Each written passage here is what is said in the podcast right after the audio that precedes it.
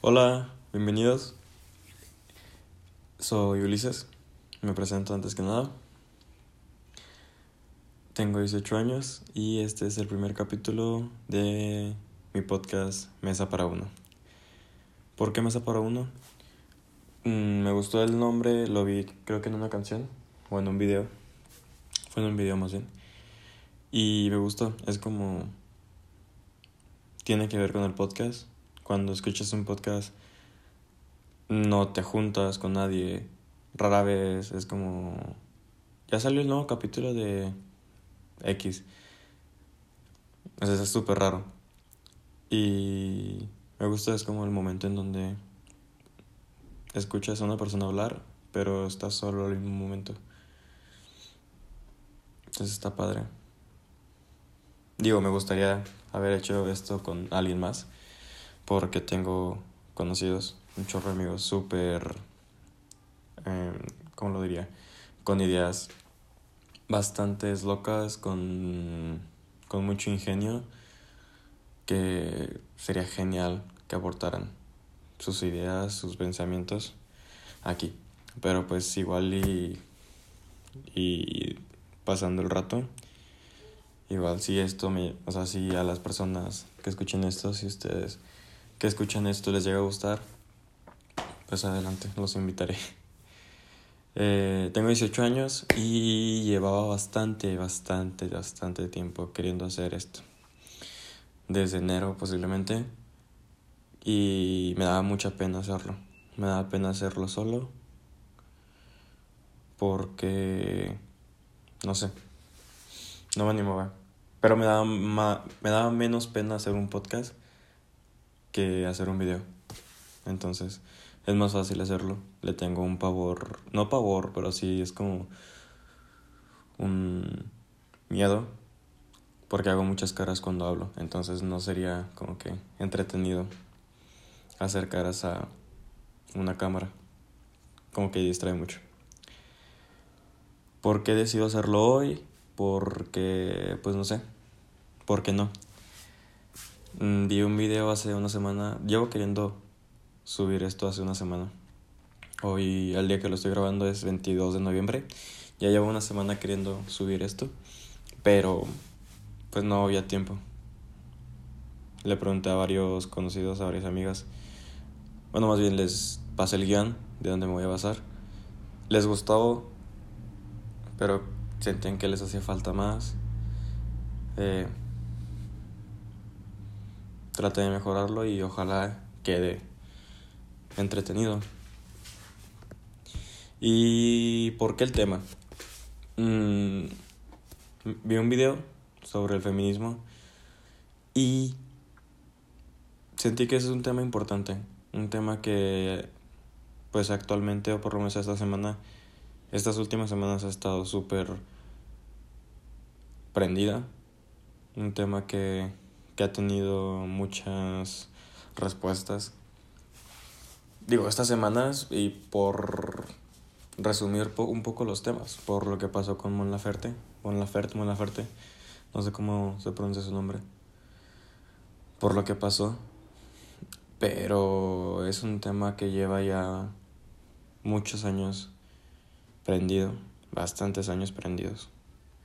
Entonces estaría genial informar más a las personas que no saben sobre este movimiento, a las personas que que no saben en sí lo que se trata y a los que saben y se burlan de eso, que se informen más.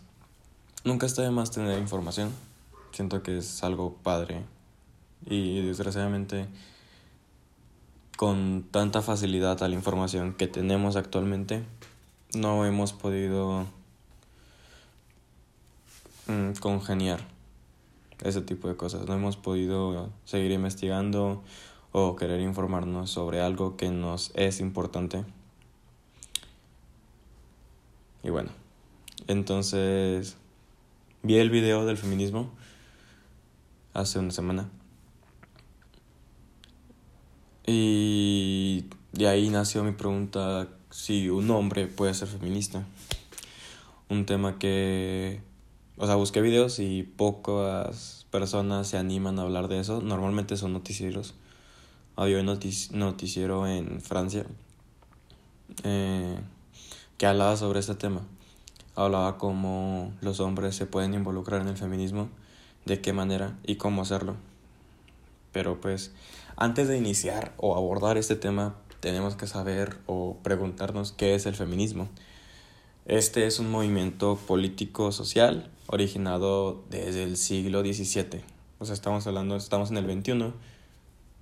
Ya son cuatro años, cuatro años, cuatro siglos, perdón. Este, que este movimiento lleva. Por, sabemos que no es un movimiento nuevo a partir de esto. Y su objetivo es reivindicar los derechos de la mujer tratando de generar una igualdad de oportunidades y beneficios como los hombres la tenemos, eliminando la discriminación, la violencia eh, contra las mujeres. Muy padre la definición, muy bonita, pero estamos hablando que son ya cuatro siglos tratando de hacer esto. Y muchos conocidos, muchos amigos me dicen, no, pues es que ya tienen derechos, es que ya pueden votar, ya pueden opinar, ya pueden hacer todo ese tipo, ya pueden trabajar. Entonces, ¿por qué siguen la lucha? Y yo digo, güey, ¿qué pedo? O sea, muchas mujeres son oprimidas, muchas mujeres tratan día a día de sobresalir, muchos trabajos todavía son súper machistas. Y no solo los trabajos, mucho, muchas escuelas también.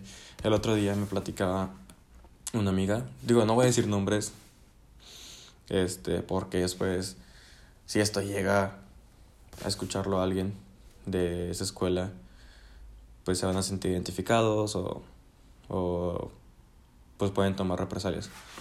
Pero en una universidad conocida en el estado de Durango, existió el caso de una violación de una chava y los directivos o el director más bien de esa escuela lo tomaba como nada. No le tuvo importancia y el chavo que violó sigue yendo a clases.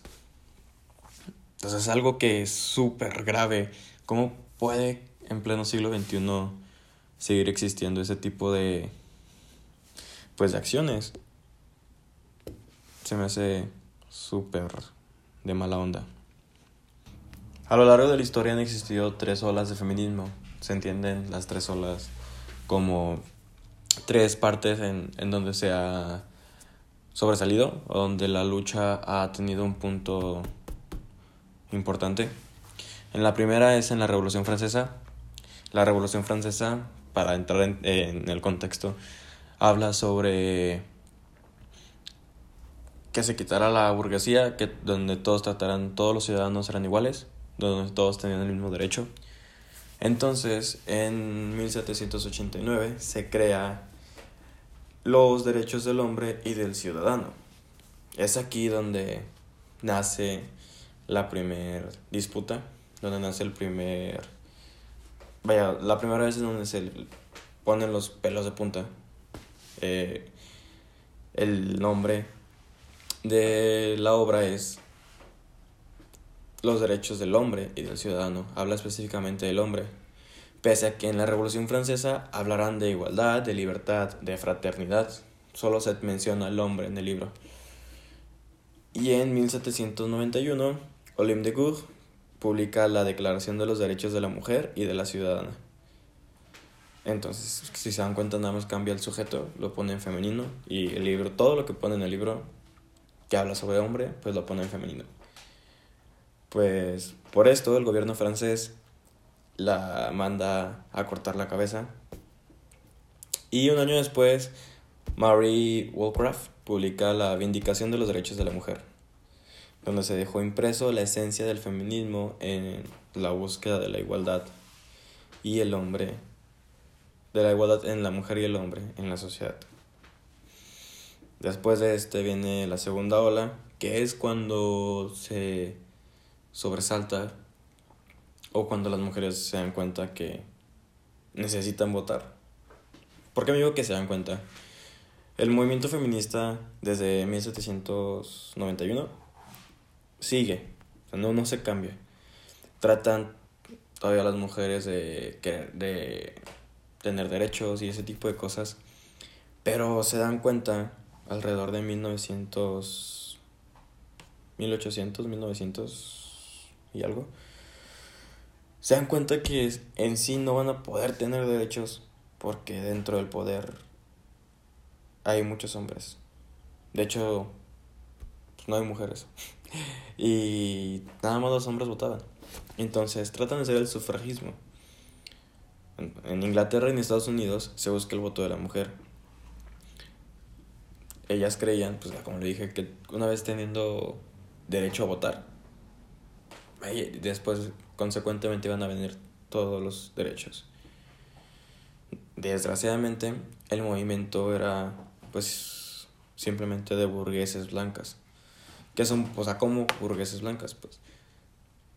Mujeres de alta sociedad, mujeres que tenían dinero, mujeres que a lo mejor sí no tenían voz, pero pues eran esposas de alguien importante, tenían esa como que esa, esa pared donde recargarse.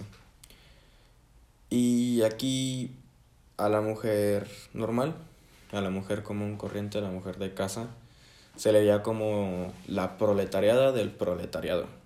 O sea, si por sí los proletariados era como que la parte más baja, existía todavía un puesto llamado pues, en ese entonces mujer, en donde los hombres de plano le podían tirar, le podían decir cosas, no podían trabajar. Y aquí pues se trata de buscar el voto, el voto general. En 1949, Simone de Beauvoir escribió El segundo sexo, en donde existe una frase que me gustó mucho, la cual es, no se nace mujer, se llega a hacerlo. Y en el libro ella habla que en sí lo que no define el sexo, lo que no define, perdón, a la mujer es su género, sino las acciones, la ropa, los juguetes, todo ese tipo de cosas que cuando naces te, la sociedad te, te da. Tienes que jugar con una muñeca para ser mujer, tienes que jugar con las tacitas para que seas niña, te tienes que vestir de rosa, tienes que usar vestido. Todo ese tipo de cosas son roles que la sociedad le impone a una niña chiquita para que la consideres mujer. Y pues hablamos de 1949 actualmente todavía cuando yo era niño, 2000 y algo, 2005, 2007, 2006, pues a mí todavía me decían que los niños juegan con carritos. Y ahí yo tenía demasiados Max Steels, o sea, tenía una colección inmensa de Max Steels. Max Steels, Max Steels, no sé cómo se diga. Y me gustaban. Pero pues cuando iba a jugar con mis primas, ellas tenían Barbies. Y, jugaban, no sé, a cambiarles el vestido o así. Entonces en la Navidad era como que yo me apartaba porque yo traía carros, yo traía Max Steel, yo, yo jugaba con eso. Y pues mis primos no son de mi edad, nada más tengo dos primas que son cercanas a mí de edad, una de 19, una de 18, que es a la par mía, y de ahí para abajo. O sea, nunca tuve como que una, una, un primo de la misma edad. Y cuando ellas querían jugar conmigo o cuando yo quería jugar con ellas, pues no nos dejaban, nos regañaban o trataban de que jugáramos a otra cosa que no fuera con muñecos, con muñecas. Entonces es algo que se sigue viendo actualmente. O bueno, se seguía viendo. Y ahorita las personas tienen un grado de, ¿cómo decirlo? Una mente más abierta, en donde en sí no necesitas ser niña para jugar con muñecas o para que te guste la moda, desde chiquitos. Y es algo padre, es algo que creo que también importa mucho de la sociedad, porque pues en ese entonces 2007, 2006 más o menos, que es cuando todavía jugaba con eso, todavía hasta 2008, 2009 pues sí la sociedad era muy importante en ese, en ese aspecto. tus papás, tus tíos, tus abuelos. Es como la parte que más obligaciones te da. Son los que te dicen qué hacer, qué no hacer. Y pues tú les crees porque estás niño, porque no, en realidad no sabes muchas cosas, no sabes nada, nunca se sabe nada. Y en esa edad, pues los, les crees todo. Y actualmente, 2019, todavía como desde el 2016, se empezó a abrir más la mente, se empezó a dejar... Yo digo 2016 porque es personal, pero hay gente que desde el 2010, 2012 ya tenía la mente súper abierta. 2016 fue cuando yo vi un cambio radical en mi familia en cuanto a ese tipo de cosas. Empezaron a aceptar más, lo cual es algo muy padre. Después de la publicación de este libro, sigue pasando el tiempo. En Estados Unidos se consigue el voto para las mujeres blancas nada más. En Inglaterra se consigue el voto para las mujeres mayores de 30 años. Pasa todo esto, inicia la Primera Guerra Mundial, termina, se acaba, inicia la Primera, perdón, inicia la Segunda Guerra Mundial, se acaba la Segunda Guerra Mundial. Y en este lapso de la Segunda Guerra Mundial. En este lapso, las mujeres empezaron a, trabajar en oficinas, empezaron a trabajar en, en, en fábricas. Que fue cuando inició el movimiento del empoderamiento de la mujer, el We Can Do It. No sé si han visto a las mujeres, bueno, la imagen de la mujer con una pañoleta en la frente y haciendo esfuerzo en el brazo. Aquí inició todo. Y cuando se acaba la Segunda Guerra Mundial, las regresan a casa, porque los hombres ya pueden trabajar. Es como, sí te doy poder, pero hasta que llegue el hombre, porque el hombre está en guerra, el hombre está buscando la libertad del país. Y, y se acaba, y, ah, ya acabó, pues ahora sí, a tu casa, órale, vete a lavar, a limpiar, a lo que hacen las mujeres, órale. Entonces, acabándose, las mujeres vivían, pues tenían todo para ser felices, entre comillas. Pero muchas mujeres empezaron a enfermar, muchas se deprimían, otras se suicidaban. Sentían que estaban insatisfechas, que algo les faltaba sienten que están priorizando el cuidado de otros antes que sus deseos. Aquí es cuando nace el movimiento Now. Y de aquí se empiezan a derivar dos feminismos, el cual está el liberal y está el radical. El liberal nos habla sobre la situación de las mujeres como una desigualdad no una explotación o una opresión de los hombres. Así bueno, sí, de los hombres hacia las mujeres. Y lo que ellas hacen es luchar por cambios hasta lograr la igualdad de los sexos. Y luego está el radical. ¿Por qué radical? Desgraciadamente, a las radicales, a las feministas radicales, actualmente les dicen feminazis. Es un título horrible para cualquier cosa, es, debería estar prohibido utilizarlo. ¿Por qué? Porque estás comparando un movimiento que, que no trata de matar personas con un pensamiento político que mató a millones de personas en el holocausto. Entonces, si eres hombre y estás escuchando esto, por favor deja de decir feminazi. Es algo que no debería existir. Es un título que no debería existir. hay que dejar de, de propagarlo, menos en redes sociales. Entonces el feminismo radical viene de raíz. Se tiene que eliminar el, el problema de raíz. ¿Y cuál es el problema? El, el patriarcado. Entonces aquí, si se podrán dar cuenta, hay como... Podría existir una confusión, obviamente, en cuanto a cuando una persona entra a este movimiento o apenas está informando. Digo, esa es una introducción súper resumida. Yo lo vi en un video de 10 minutos, igual yo me alargué más, pero porque pues, lo estoy tratando de resumir y aparte meto de mí. Pero sí, o sea, se pueden, puede llegar a haber confusiones. No está nada más como el feminismo es esto y ya. Se divide, se puede dividir en esos dos.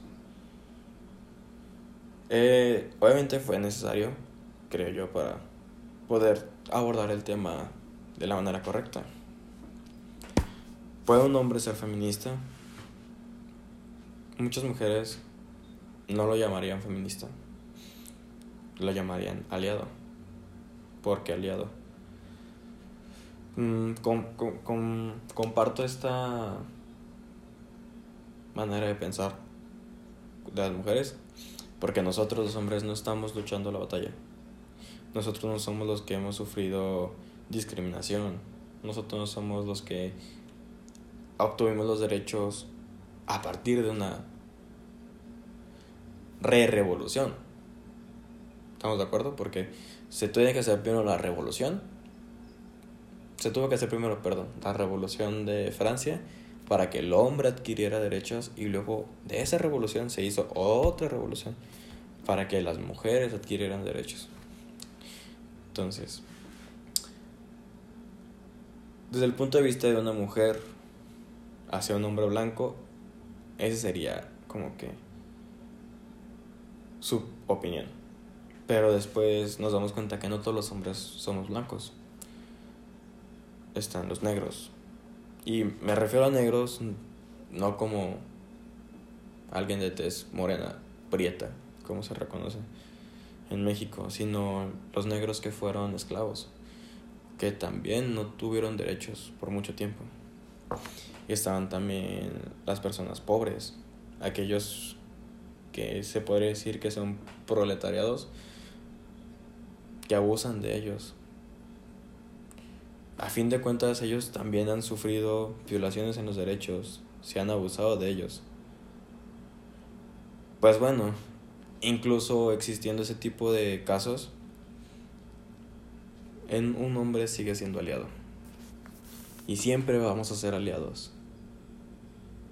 Informando, o sea, buscando sobre este tema, vemos que hay muchos hombres que se definen feministas,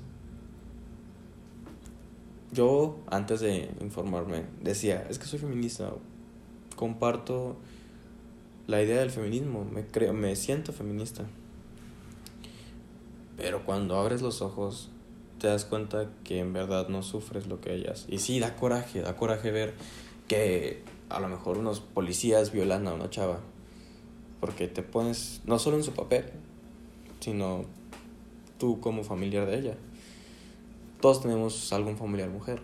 Y obviamente nos indignaría cabroncísimo este tipo de acciones. No vivimos lo que ellas. No sufrimos acoso en las calles. A muchas se les ha negado ascenso simplemente por ser mujer. Y digo muchas porque es algo que se ha visto incluso en los días presentes. La nueva presidenta de los derechos humanos en México es mujer y querían hacer una revotación. Querían volver a votar, querían ver si en verdad habían contado bien. Porque nada más porque era mujer.